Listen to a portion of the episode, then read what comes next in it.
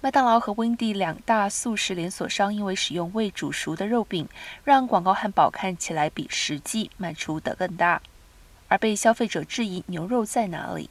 还有消费者参与诉讼，在纽约东区的联邦法院提出控诉麦当劳和温蒂起司汉堡广告不符，广告显示的大小比消费者实际买到的大得多。原告在诉状中附上二十几张起司汉堡的照片，说这两家公司的广告都是拿未煮熟的肉饼充当样本，看起来比实际卖给消费者大众的大百分之十五到百分之二十。